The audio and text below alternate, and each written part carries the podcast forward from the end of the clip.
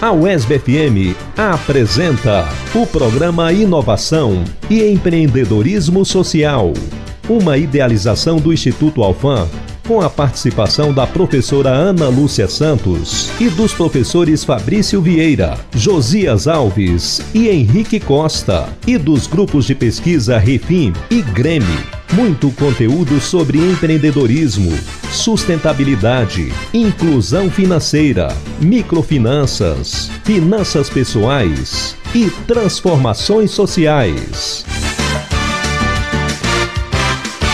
Inovação e empreendedorismo social na UESB FM.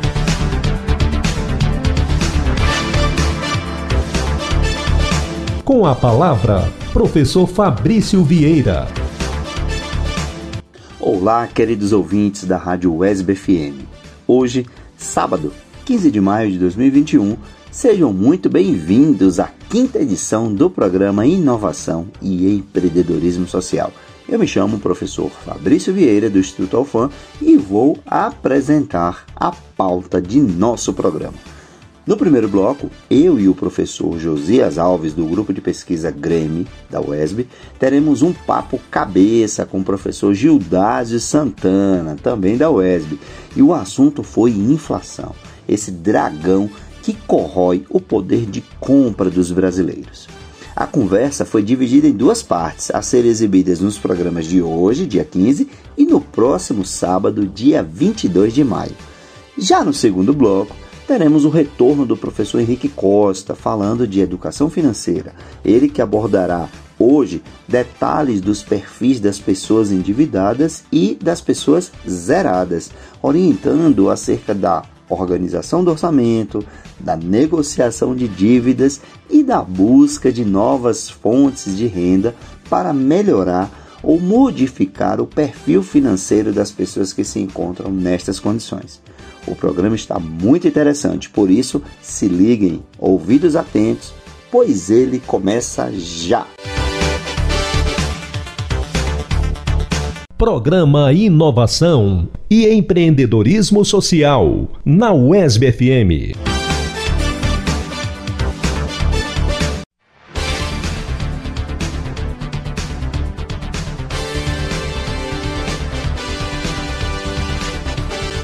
Professor Josias Alves do Grêmio, entrevista. Olá Fabrício, muito bom dia, bom dia a todos. Hoje a gente vai discutir um assunto muito importante para a sociedade brasileira e a sociedade aqui de Vitória da Conquista. Hoje, a gente do Grêmio, vamos, nós vamos discutir inflação, né? Estamos vivendo um período muito complicado da economia brasileira e o custo de vida tem aumentado muito, principalmente do ano passado para esse ano. E a gente vai, vai discutir um pouquinho hoje aqui sobre inflação, o que causa inflação, o, a cesta básica, custo da cesta, da cesta básica. Vamos bater um papo muito importante aqui sobre esses aspectos da inflação no Brasil e no nosso município. Né, Fabrício? Exatamente, Josias. Um bom dia a todos os ouvintes do programa Inovação e Empreendedorismo Social. E, como você falou, inflação, né? Um dragão que assusta, assusta bastante. Então é muito esclarecedor, deve ser muito esclarecedor o programa de hoje, porque a gente vai tratar desse fenômeno que faz parte da economia, mas que afeta diretamente a população como um todo. Né? Pois é. A primeira coisa que a gente tem que falar, Fabrício, é fazer um conceito, né? O que é inflação, o que é essa questão do, do aumento do custo de vida, né? Então, tecnicamente, a inflação é o aumento de preços de bens e de serviços de maneira generalizada durante um período de tempo. É muito bom a gente esclarecer para, o, para os nossos ouvintes que o fato de o preço de um produto hoje ter aumentado, amanhã ele, esse mesmo produto ter diminuído, isso a gente não considera inflação. Tecnicamente, a gente não considera inflação. Para que a gente considere inflação, é preciso que esse aumento de preço seja um aumento generalizado e que é, tenha um determinado período de tempo, né? 30 dias, 60 dias, 90 dias. Então, esse é tecnicamente o conceito de inflação. E a gente aqui no Brasil, nós temos basicamente quatro tipos de inflação. nós temos a inflação de demanda, nós temos a inflação de custos, a inflação inercial e a inflação estrutural. Né?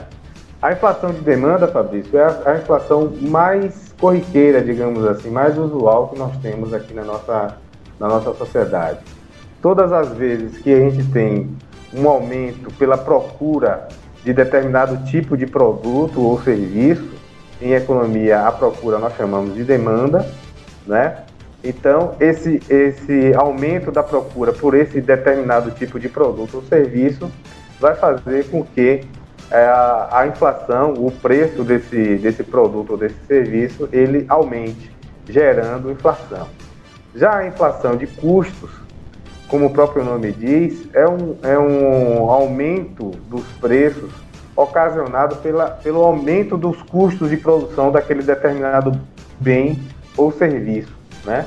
Então, todas as vezes que um, um tipo de, de bem ele tem os seus custos aumentados, seja sob a forma de aumento dos custos da matéria-prima, aumento dos custos de mão de obra, aumento do, dos custos relativos a juros, por exemplo, né? a, a, fontes de energia, toda vez que você tem um aumento no, no, no custo de fabricação, de produção daquele produto, nós vamos ter também um aumento no preço final desse produto. Né? Então, esses são os dois tipos, os dois tipos de inflação mais usuais que nós temos no Brasil. Além disso, a gente tem um terceiro tipo de, de inflação que nós economistas chamamos de inflação inercial. Né? A inflação inercial está ligada à, à lei de oferta e de demanda, né? ou seja, uma falta de confiança no, no mercado faz com que haja um aumento mensal de salários, por exemplo, ou de reajuste de preços e de, e de serviços, fazendo com que essa, esse preço de, de bens e de serviços seja aumentado no futuro. É um tipo de, de inflação que nós tivemos muito na década, na década de 90, né, ocasionado por aquilo que a gente chamava de indexador. Né? Existia na economia uma indexação da, da economia, então fazia com que esse aumento de preços é, ocorresse de um mês para o outro. Né? E o quarto tipo de, de inflação que nós temos é a inflação estrutural. Tá? que é ligado muito à estrutura que nós temos na, na, economia, na economia brasileira. Se eu tenho uma estrutura mais eficiente ou menos eficiente, isso vai fazer com que é, esse, o preço desse produto ele se reflita né, na, na demanda dele e é causando a inflação. Né? Então, basicamente, são esses quatro tipos de, de tipos de inflação que nós temos na economia brasileira, Fabrício. Exato, vezes.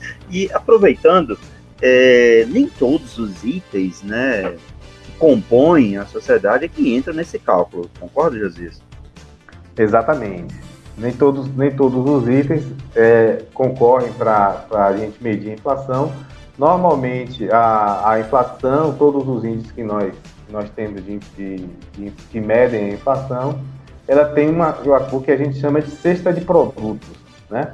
E aí a dona de casa que está nos ouvindo, todas as vezes que ela vai no supermercado, ela vê, ela percebe que os produtos estão aumentando, aqueles produtos que costumeiramente as pessoas consomem, as pessoas requisitam mais, eles estão aumentando de um mês para o outro quando você faz aquele supermercado, não é verdade?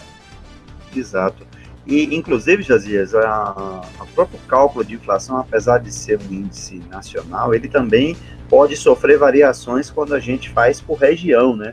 Porque, como você falou, a escassez de um determinado item numa região pode elevar os preços e ali, naquela região, você pode ter uma inflação diferente de um, de um todo, quando se avalia é, toda a economia, concorda?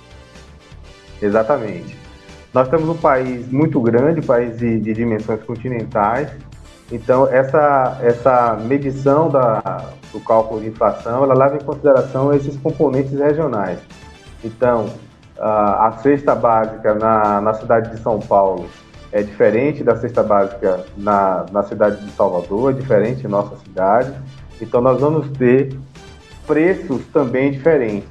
Então a gente pode ter um preço mais baixo aqui em Vitória da Conquista, que seja mais, mais, mais baixo do que Salvador, do que na região norte, ou seja, a gente tem uma série de, de é, regionalizações que vão levar em consideração os preços nesses determinados, nesses determinadas, nesses determinados lugares, né?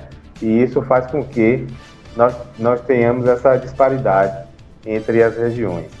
E nós temos aqui um convidado, não é isso, Jazia? Nós temos aqui um especialista conosco nessa, nesse diálogo aqui, esse debate, por que não dizer, que é o professor Gidásio Santana. Eu gostaria que você fizesse as honras aí, chamando, convidando ele para essa discussão. Perfeito, perfeito.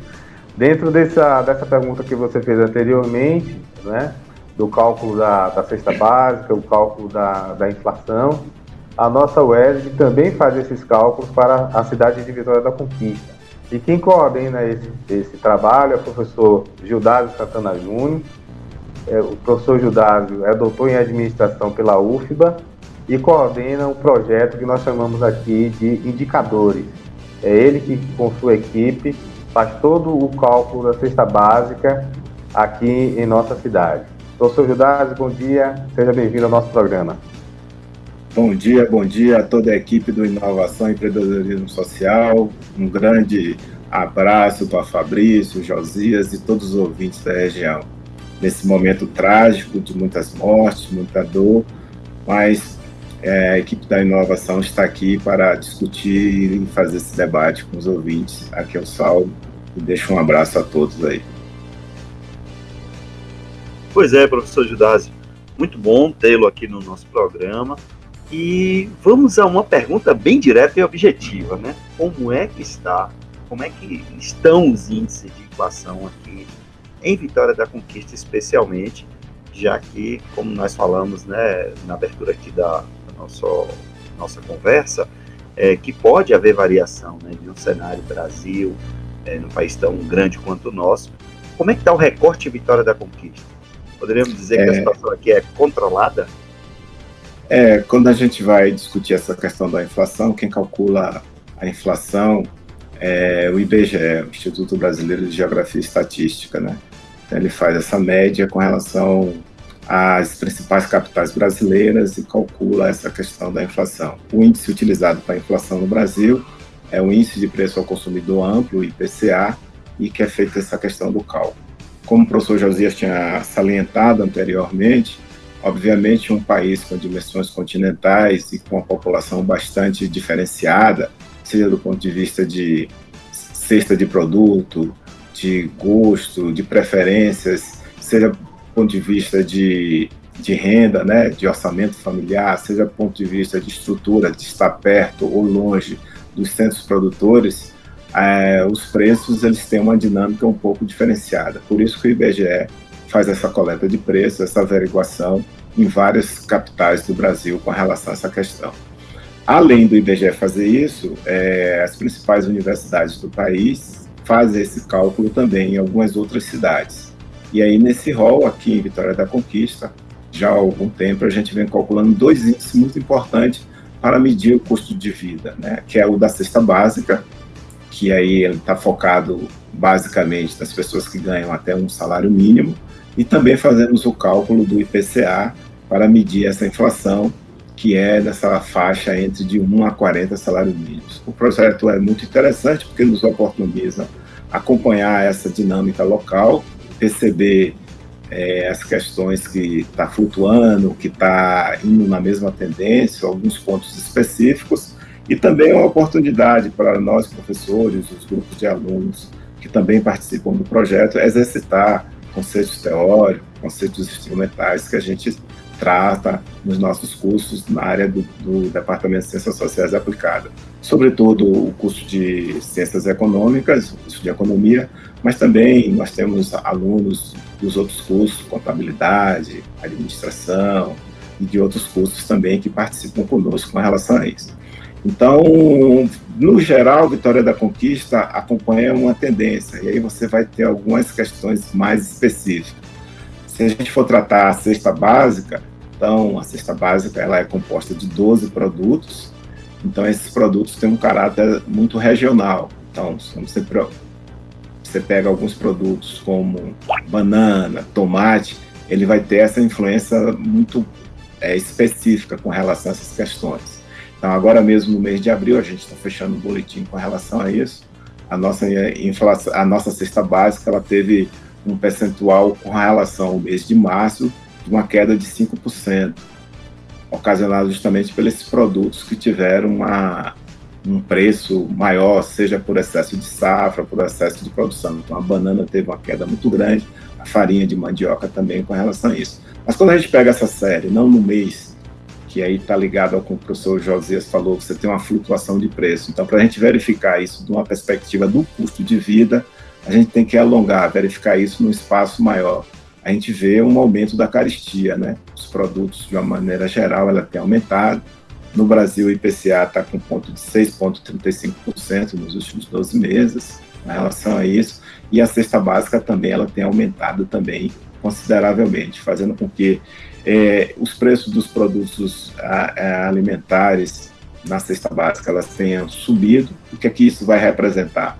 Vai representar que o custo de vida fica maior e o poder aquisitivo dos trabalhadores, das famílias, ficam menores, ficam corri corridos, desgastados. Desgastado porque aquela quantidade de recursos, aquela quantidade de dinheiro que você tinha, não compra a mesma quantidade, a mesma cesta de produtos. Então você vai ter que usar uma quantidade maior de dinheiro para comprar os mesmos produtos com relação a isso.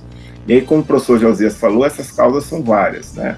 Você tem, sobretudo, um desajuste estrutural, seja pela questão do dólar, a gente está com o dólar muito afetado, muito alto com relação a isso, que começou até a baixar ultimamente, mas ele chegou quase perto de 6, 7 reais, então você tem vários produtos que são utilizam custos que são dolarizados, produtos agrícolas, produtos industriais. Você também tem uma dinâmica internacional com a pandemia do coronavírus, que várias safras de produtos foram quebradas e aí é, o preço desses produtos no mercado internacional subiu. Logo, os produtores têm orientado a sua produção para o mercado externo, que está mais um preço está tá maior, faz com que falte mais produtos no mercado né? interno. Exatamente. Então, a produção de vários produtos, como carne, é, produtos agrícolas, eles estão sendo é, direcionados para o mercado internacional, o que faz com que a oferta para o mercado interno fique menor e automaticamente você vai ter uma elevação de preço com relação a essas questões. Então, você tem esses componentes que faz com que você tenha um descontrole da inflação, que isso é péssimo, né? Porque vai rebater justamente nesse aumento na caristia, vai rebater justamente numa maior necessidade de recursos e faz com que as famílias tenham que reordenar os seus rendimentos, os seus orçamentos, abrindo mão de outros bens, como educação, saúde, lazer, cultura, transporte, habitação, vestuário, essas questões todas. Então, o ideal é que a gente tenha uma estrutura né, econômica que possa dar conta de que os preços eles fiquem mais é, homogêneos, que não tenham tantas variações, para que esse poder aquisitivo não seja tão influenciado. E aumentou, a, a, afetando esse poder aquisitivo, você vai afetar as condições de bem-estar da população. Estamos apresentando Programa Inovação e Empreendedorismo Social.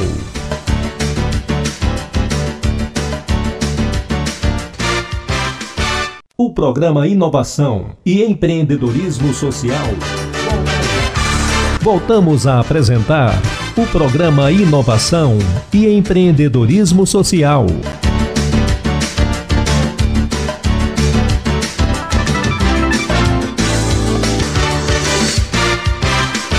Programa Inovação e Empreendedorismo Social na UESB FM. Inovação e Empreendedorismo Social na UESB FM. Agora, Finanças Pessoais, com o professor Henrique Costa. Muito bom dia, Fabrício e amigos e amigas ouvintes da Rádio ESB. Espero encontrar todos vocês bem, com bastante saúde e se cuidando cada vez mais.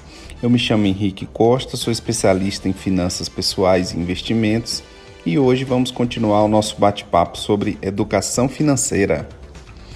Para quem está passando a nos, nos acompanhar somente agora, nas semanas anteriores nós falamos sobre o que é educação financeira, né? falamos dos graves problemas que podemos ter na vida quando as nossas finanças estão desorganizadas, falamos sobre algumas dicas gerais de como organizar a vida financeira Falamos também da importância que é a gente buscar a prosperidade financeira para uma melhor saúde física, mental, para bons relacionamentos em casa e na sociedade e também para estarmos aptos a ajudar as pessoas ao nosso redor que são mais necessitadas, né? Eu trouxe também sobre a importância de nos prepararmos melhor para a fase menos produtiva das nossas vidas, que é a terceira idade, quando devemos estar prontos para nos aposentarmos com qualidade e segurança. Né? E vimos algumas estatísticas que mostram que, infelizmente, a realidade do nosso país é muito difícil nesse quesito, né? com uma, um percentual muito pequeno de pessoas na terceira idade já aposentadas que, que conseguem se manter com o seu próprio sustento. Né? A maioria precisa de ajuda de familiares e amigos. Pois bem, no último programa, falamos que o primeiro passo para entender a sua condição individual com relação às finanças e empreender esforços, disciplina e tempo para alcançar os objetivos é, é, compreender os quatro perfis né, que as pessoas podem assumir perante as finanças. E que perfis são esses? Ah, tem aquela pessoa que é endividada, que é não, que está endividada, aquela que está zerada, né? Endividado não precisa nem me explicar, né? Que é a pessoa que gasta mais do que ganha e acaba ficando devendo. O zerado é aquela pessoa que eh, gasta tudo que ganha e assim nem fica devendo e também não faz sobrar. Temos o perfil de poupador e o perfil de investidor. São esses, são esses os quatro perfis que as pessoas assumem perante as finanças pessoais, de modo geral. No episódio de hoje, eu vou explorar os dois primeiros, vou falar para aquelas pessoas que por qualquer motivo está devendo ou está zerada, né? Ou seja, não consegue fazer sobrar nada no final do mês. Já no próximo encontro, eu trago um conteúdo bacana para quem já está mais à frente e já consegue fazer sobrar algum dinheiro no final do mês e não sabe investir, né? E também para aquelas pessoas que conseguem fazer sobrar e de alguma maneira já consegue aplicar esses recursos né, para que o dragão da inflação não consuma o seu poder de compra. Pois bem, Fabrício e, queridos ouvintes, no geral, as pessoas não se endividam porque querem, obviamente, né? Dentre as principais causas para o endividamento de uma pessoa, podemos citar os imprevistos que acontecem né, nas nossas vidas, que são aquelas situações em que as pessoas são pegas de surpresa, mesmo, sabe? E assim precisam provisoriamente se endividar para superar aquele obstáculo, obstáculo que a vida impôs, né? Ah, temos também como causa a falta de preparo para lidar com o dinheiro. Né? Algumas pessoas é, se envolvem naquela situação em que, mesmo tendo uma boa renda, uma boa condição, não consegue administrar os recursos adequadamente e, por meio de desperdícios ou falta de critérios nos gastos acabam extrapolando o orçamento disponível. E a terceira causa, não menos importante, é um descontrole mesmo, onde a pessoa acaba gastando por impulso ou consumismo, né? E assim acaba cedendo a itens supérfluos e deixando levar, se deixando levar pelos desejos sem analisar as, a, as suas limitações, né? Sem se limitar as suas necessidades. Sabemos que desejos são uma coisa e necessidades são outras, né? Então precisamos ah, cada vez mais estar conscientes de que o consumo deve se dar pela necessidade e não por meros desejos. Pois bem, é, é preciso ressaltar né, que, que, que precisamos ter plena compreensão de que a condição de endividamento ela deve ser sempre provisória nunca permanente. seja qual for o motivo para uma pessoa estar endividada, ao se perceber o endividamento, endividamento, é preciso que a pessoa tome pé da situação e haja para mudar o quanto antes.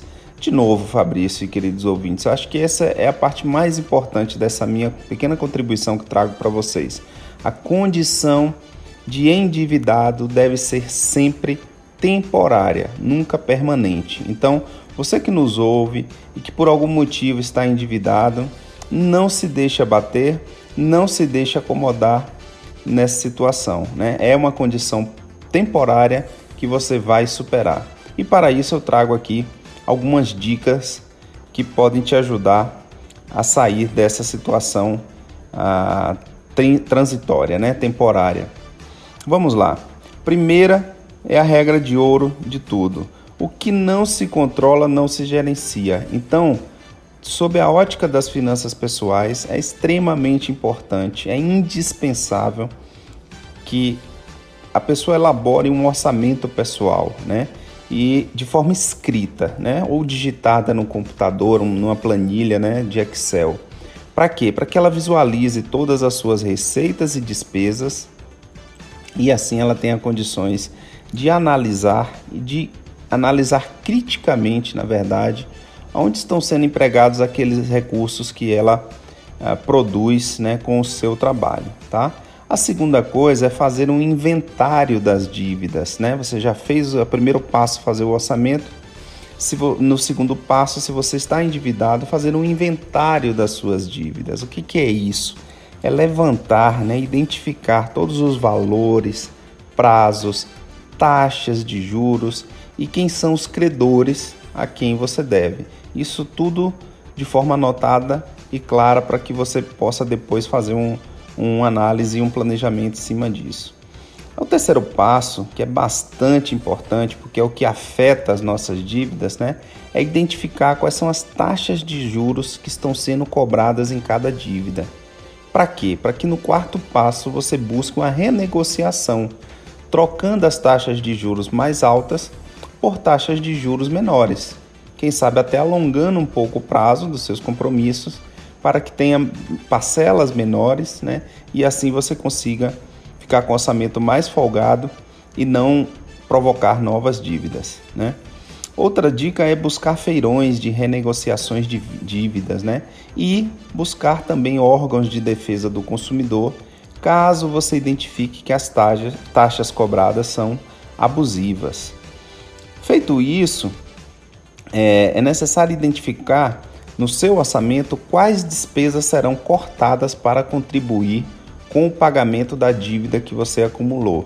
É isso aí, minha gente. A vida é assim, né? Exige sacrifícios. Então, ou você corta despesas ali do dia a dia, ou você precisa definir, né? Buscar entender que serviços ou produtos podem ser produzidos para aumentar a sua renda e assim a permitir que o seu orçamento liquide essa dívida, esse passivo que foi acumulado. E, por fim, para não me estender demais, é, mas bastante importante é você estabelecer objetivos, né? Estabelecer objetivos e, em cima desses objetivos, estabelecer metas iniciais, intermediárias e a grande meta final, né? Que é acabar com o endividamento, né? Deixar de ser um endividado e aí sim assumir já o segundo perfil né, é, perante as finanças pessoais, que é de ser um, uma pessoa equilibrada ou zerada, né? uma pessoa em que consegue é, equilibrar ali aquele ponto de equilíbrio em que a renda é suficiente para cobrir todas as despesas. Nessa condição, e já tendo tido sucesso no plano anterior, né, de sair do endividamento, tudo fica mais fácil. Tá? E aí você é, pode aproveitar o embalo e adotar uma regra de ouro super útil, que é tentar viver com 90% da renda obtida e economizar 10% para que você constitua uma reserva de emergência. Assim, você vai estar fazendo essa transição para uma condição de uma pessoa que tem condições de poupar algum dinheiro por mês e se preparar para eventuais é, imprevistos da vida, né? Mas é isso. É, nós vamos falar sobre os perfis de poupador e investidor no próximo episódio, no nosso próximo encontro. E o que eu tenho a dizer para finalizar é que em tempos de crise, de alto desemprego e de inflação, eu sei que a teoria é mais fácil do que a prática, né? Mas o fato é que sabemos que é, não é fácil, mas é preciso adotar essa, essa postura, né? Então, cada um, dentro das suas possibilidades, precisa ter isso em mente, sempre em mente, e fazer esforços, não para conseguir, mas até conseguir sair do endividamento que tanto maltrata e, e, e traz problemas para as pessoas. Tá bom? Fico por aqui, desejando muita saúde e prosperidade a todos. Até o nosso próximo programa. Um forte abraço a todos e até mais.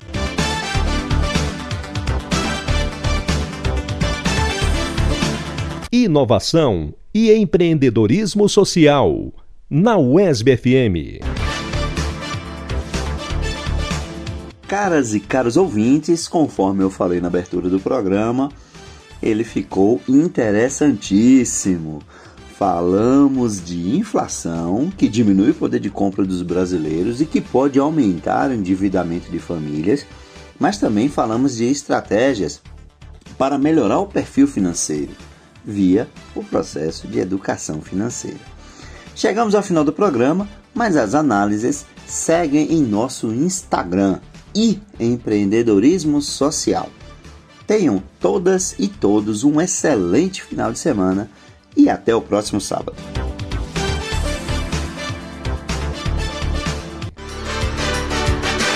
Você ouviu o programa Inovação e Empreendedorismo Social, que voltará no próximo sábado às 10 da manhã na UESB FM.